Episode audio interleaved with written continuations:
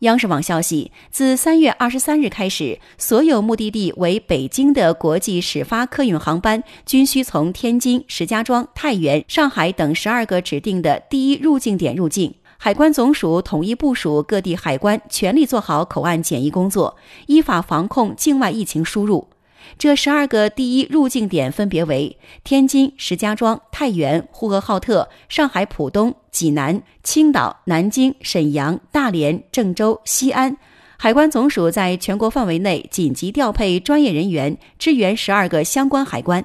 同时要求海关与地方联防联控机制密切沟通，全力做好应对准备。